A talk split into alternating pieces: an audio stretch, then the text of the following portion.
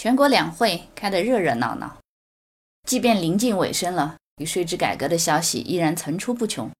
昨天我就被一条个人二手房交易将缴纳增值税的消息刷屏了。而在我朋友圈里转发这条消息的朋友，这个还比较郁闷的点评说：“个人转让二手房又要多交增值税了，这个成本又增加了。国家不是一直说要减税吗？怎么这眼见着又要增税了呢？”我点开这条消息仔细一看，当时就乐了。其实呢，这个媒体实际上本身写的内容是说，国家税务总局的局长在昨天开完两会以后呢，走出会场，就媒体关心的关于如何确保这个营改增啊五月一号如期落地的事，跟大家做了一个交流。这个交流的主要内容是讲的是，由于营改增这次涉及到的企业。范围非常之大，大约有一千万家企业，因为毕竟有建筑、房地产、金融和生活性服务业这四大领域将被全面的纳入营改增的试点，而特别是生活性的服务业，那企业将是非常的数量，特别是生活性服务业，那企业数量将是非常之庞大的。而大家知道，个人转让二手房这一件事情本身，由于二手房的这个属性。以及可能持有的时间不到规定的时间，因此呢会涉及到一些营业税，而营改增以后呢，这一部分要缴纳营业税的业务将全面征收增值税。那么这种实际上是指说五月一号以后呢，二手房的交易从目前本来要交营业税的一些交易行为呢，变成了改为征收增值税。但是这个媒体记者在写的时候呢，写成了说个人二手房交易将交纳增值税，这把很多的老百姓吓坏了，真是吓死宝宝了。为什么呢？因为这么写很容易让人误解，以为说，哎呀，在现行的二手房交易的税收政策里，还会增加一个，将要多征收一道增值税，这当然会让老百姓吓一跳，因为大家知道现在这个二手房。特别这个房子牵动了所有老百姓的神经，对于老百姓来说，本身觉得房价已经居高不下了，然后这个交易的过程当中，如果再增加一点税费，那对于很多还想要改善自己住房，或者说一些想要买婚房啊，或者说想要买住房的这些老百姓，可能心理压力就更大了。因此呢，在这点上来说呢，这个媒体记者在写的时候，可能考虑的不是特别周全。实际上，这个标题如果写成说个人二手房交易将改为征收增值税，那就很对了，那就很对，也不会吓到老百姓。但是按照现行的政策，在这个帖子之外呢，我又看到有一些专业人士根据这个政策呢，也写了一些新的解读，关于说营改增以后二手房的交易将怎么样去征收增值税。大家知道，按照现行的这个。政策啊，当然还这个细则还没有公布啊，营改增的细则没有公布。房地产在转让的环节将缴纳的增值税的税率是百分之十一。那这些专业人士他在写关于二手房营改增以后如何征收这个税收、如何征税这个文章的时候呢，就把增值税的税率直接就定成了十一。这个呢，也的确你要说他错呢也没有问题，可是。个人转让二手房，毋庸置疑，以后肯定适用简易征收，不会说适用这个一般纳税人百分之十一的税率。因此，在这一点上，他直接测算出一个百分之十一的税率。我看到转发帖子的朋友又被吓了一跳。按照现行的政策啊，这个我觉得可能需要给大家做一个普法。按照现行的二手房转让的营业税的政策啊，如果在全国范围内，个人转让持有的住宅，不分普通住宅和非普通住宅，全额征收营业税。现行啊，全额征收营业税，因为营业税税率是百分之五，以及还有它的附加税、城建税啊什么的附加税，大概在五点六级左右。如果超过两年的情况下呢，除了北上广深四个城市以外，转让的住宅超过两年。是免征营业税的，而在北上广深这四个城市呢，要分普通住宅和非普通住宅。那么普通住宅的话呢，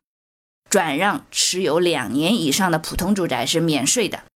但是呢，如果转让的是非普通住宅呢，是需要差额交纳营业税的。那这个差额呢，实际上是转让的价格减去你上一次买进来时候的价格，也就是说，买进来和卖出去的差价，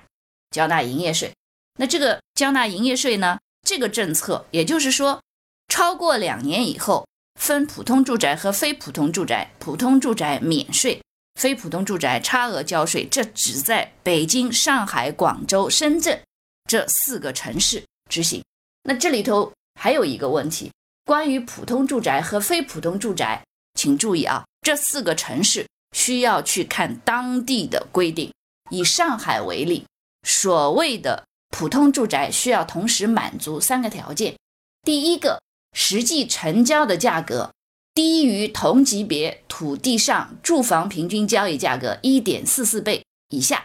简单的说，在上海，你转让二手房。在内环以内是四百五十万一套，内外环之间是低于三百一十万一套，而外环外是低于二百三十万一套。那么这是第一个关于价格上的规定。第二个是五层含五层以上的多高层住房，以及不足五层的老式公寓、新式里弄、旧式里弄等这种类型的房子。第三个。是单套建筑面积在一百四十平米以下，请注意哦，同时满足这三个条件，才在上海市被认定为普通住房。那么这种类型的普通住房，你持有满两年以上，在转让的时候是不需要交纳营业税的。那么不能同时满足这三个条件的，就属于非普通住宅。这种非普通住宅，你持有即使超过两年了，在转让的时候。也需要差额交纳营业税，那么不满两年不用说了，全额交营业税。那么在接下来营改增以后，这个政策应该会继续持续，而不会改变。为什么呢？是因为按照国家税制改革的精神，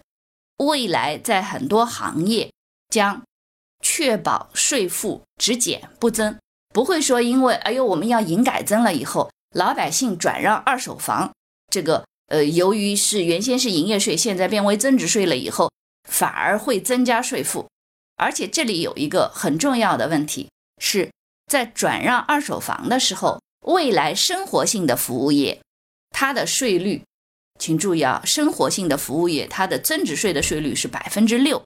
而房地产它的增值税的税率是百分之十一，请注意，都是一般纳税人的税率。至于什么叫一般纳税人，大家。这个可能现在不需要了解那么多，但是可以确保的一点，个人转让二手房，它应该适用的是简易征收，原则上来说，应该是按照百分之三来增增值税，而不可能按照那个法定的税率去增增值税。那么有这一点而言，未来如果这个二手房从现在的缴纳营业税，在进入。营改增以后缴纳增值税的时候呢，它的税负也绝对不会比现在重。而且呢，其实像这种税收的政策，很多的时候并不是说这个全国一刀切的。大家看，由于北上广深的这个房子的房价涨得非常厉害，因此呢，国家在制定税收政策的时候也会有针对性的，在全国除了这四个城市以外。会给予一定的税收优惠，也就是说，即便了，即便是这个营改增以后，这部分的这个税金，如果你持有满两年以上，只要不是在这个四个城市，无论是营业税还是增值税，都是全额免税的。那么，即便如此。如果你转让的是不满两年的，他缴纳增值税肯定也不会按照百分之十一，哎呦，房地产行业百分之十一的这个增值税，呃，来要求老百姓转让二手房的时候按百分之十一交增值税，